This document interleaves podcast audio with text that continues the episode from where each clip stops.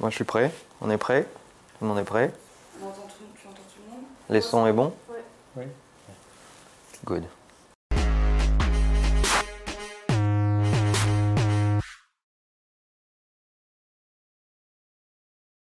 Hello, hello, mon nom est Emmanuel Diaz et bienvenue dans Marche ou Crève épisode 38. Marche ou Crève, la seule émission qui vous parle de la mort du monde de- dans lequel vous êtes né. Aujourd'hui, un invité spécial en collaboration avec INSEAD Alumni. Évidemment, on avait déjà fait un épisode euh, précédent. Tu es notre deuxième invité, Moody. On reçoit Moody Mamoudi de l'entreprise Collaborn.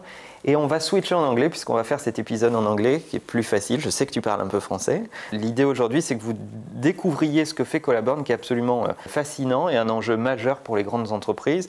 Moody, could you introduce yourself to the audience for the one who doesn't know you? Sure, absolutely. Thanks very much for having me, Emmanuel. Uh, so, Moody Mahmoudi, co founder of Colaborn, uh, a company we founded in October 2013. We are an end to end innovation management software. We uh, uh, rooted in design thinking for our concepting phase and rooted in lean methodology for the implementation phase. We help corporations, uh, may those be corporates, uh, public sector organizations, or um, government organizations, handle the end to end insight to venture process for innovation uh, inside the organization. So basically, you, you bring a kind of framework on how to innovate in large companies, and that that, that takes life through uh, software. Is that is that right? Yeah, absolutely. So there's essentially three main building block components to our uh, offering. The first one is a method. Many corporations believe that innovation is a kind of a black box that you need voodoo masters in order to be able to innovate. It's That's right. absolutely not true. Innovation, like sales, like HR, like finance, is just another corporate process. And there is a method to go through this process. You start with insights to user needs to creative question, then you then you ideate, and then you prototype, and then you start scaling these uh, capabilities out. And for that, we bring a method, as I mentioned, design thinking for the concepting phase and lean methodology for the implementation phase. Beyond bringing the method, we automate this mm-hmm. into an application, which is actually primarily used on the iPhone. So we are actually hoping that innovation could be the true first enterprise process that will be mobile first. There is no legacy. Yeah. We can put it on the iPhone today. We can put it on an Android device today, right? And beyond that automation, where you create the system of reference for innovation management, the system you go and press one button and all your insights come out the same way as you go and press one button and your P&L comes out for finance. Or one button you see press in your CRM and your uh, pipeline comes out. We create that inside the application. And last we bring you the analytics so that you can actually start measuring innovation, not on saying, oh, what's the ROI of innovation, but hey, where am I going off best practice? Where am I not focusing on the right stuff? How can program managers help teams improve? So, both from a tactical and strategic perspective, make sure that innovation is strategically and tactically uh, managed. And what was your your first insight in, uh, at your place? I mean, do, do you consider that large companies has they have a problem with innovation? So it's very interesting because the insight actually came from a previous uh, experience. So this is my third startup, and previously I used to be in the SAP ecosystem, where we had developed an application that uh, allowed corporations, mid-sized corporations, to deploy SAP much faster at a lower cost, lower risk, and lower time. And what a lot of the CEOs of my customers would tell me is, Moody, we are not going to make or break it if we do finance 2% better purchasing 1% better, mm-hmm. you know, a- a- HR 3% better. And I will always ask, but how is it that you're going to make or break it? And they will always tell me, you know, we need to understand what the customer wants. How do they want it from us? Why do they want it from us? Today, tomorrow, in a year, in three years. Some were articulate enough to call it innovation. Others will call it transformation. You know, now the buzzword is Uberization, tomorrow, whatever else. But it is this desire for change. And when I started looking into this market, I realized that, you know, there's two offerings. One, consulting firms who cover the wall in post-its. Mm-hmm. But they can only cover 15%, 15 people at a time, 30 people at a time. If you are a big bank with 60,000 employees, mm. You're not going to have impact. It's not repeatable or scalable. Mm-hmm. And then you have companies who do idea management platforms. But the argument there is that they believe that innovation actually starts with an idea. Mm-hmm. We actually don't think that innovation starts with an idea. Innovation starts with an insight, with a customer insight that you then articulate into your creative question on which you develop ideas. Mm-hmm. And so what we realized is that there was a problem with method with idea management software. And there was problem with repeatability and scalability for workshops. So what we wanted to do is to build workshops into a product that could scale. I call this technology as a coach. How can I put technology in the hands of people that will make them more creative, more innovative? And that's what we ambition to do. And you have big clients. Uh, I mean, you, you were mentioning BNP, the World Economic Forum, Vodafone, Auchan.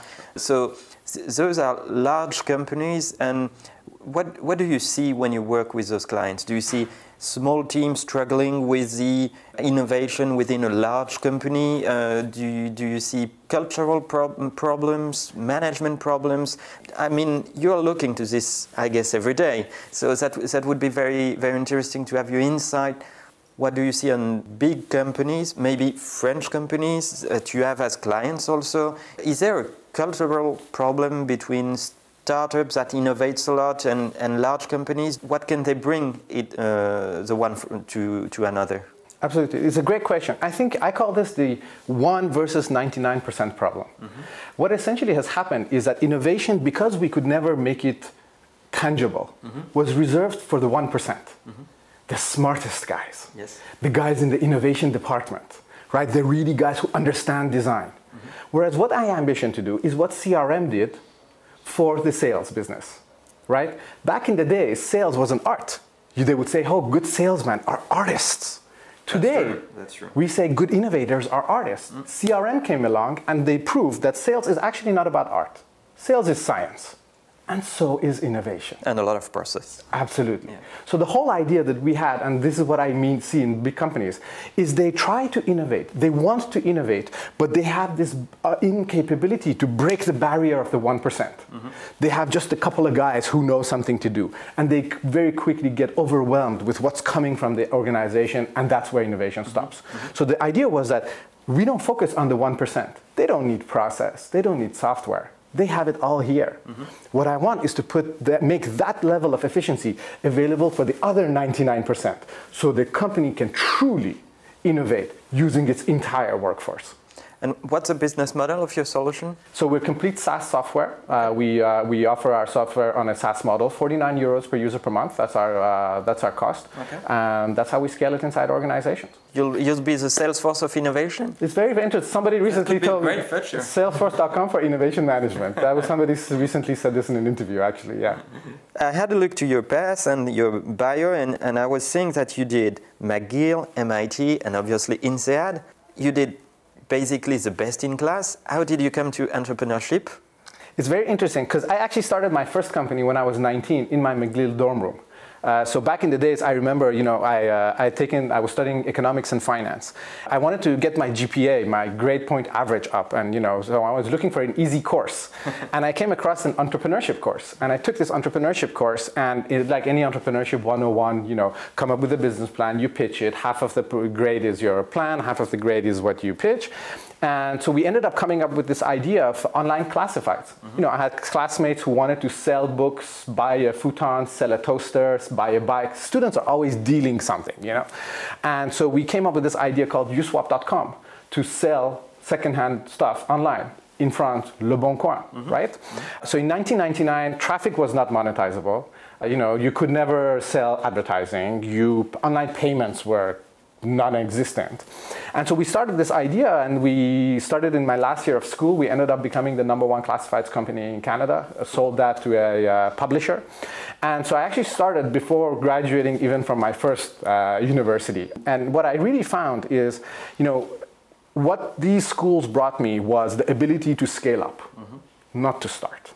To start, it's in your heart. It's the passion to go out there and make it happen. But when you have 30, 40, 50 people, you need some method. You need some process. You need some capability. And that have that ability for a CEO or a founder to scale up with his company. I think that's where, you know, McGill, MIT, or INSEAD came, uh, came very handy. Cool. In terms of product, how do you see the future between your platform and you know the big wave which is coming within the companies, just like Slack, Facebook at work, that much more handle the conversation more than the process?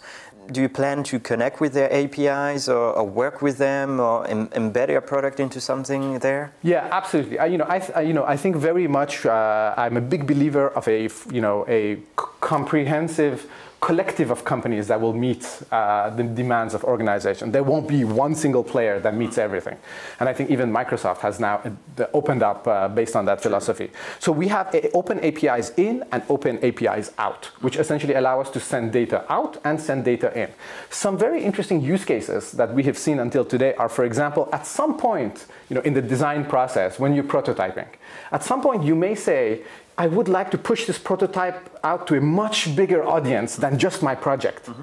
And that is where I see great opportunities to push the product out onto a Slack mm-hmm. or onto a Facebook for work or any platform that the company may be using to get people to interact with that, provide the relevant feedback to my prototype mm-hmm. so that I can iterate faster and so on. But your system of reference remains for innovation management to be our product. And so, absolutely, there's a lot of interactions there to be had and made available. So, this means also that are you building a developer ecosystem around your API to connect your, your solution to other to other solution? It, do you do it yourself, or are there partners, or what are what are your plans? I think that first of all, I think for us to connect to the existing ecosystem of an enterprise is very important. The Slacks, the Facebook for Work, or even companies like SAP, right, where the finance budget mm. is sitting inside your management control system, is sitting inside your SAP system.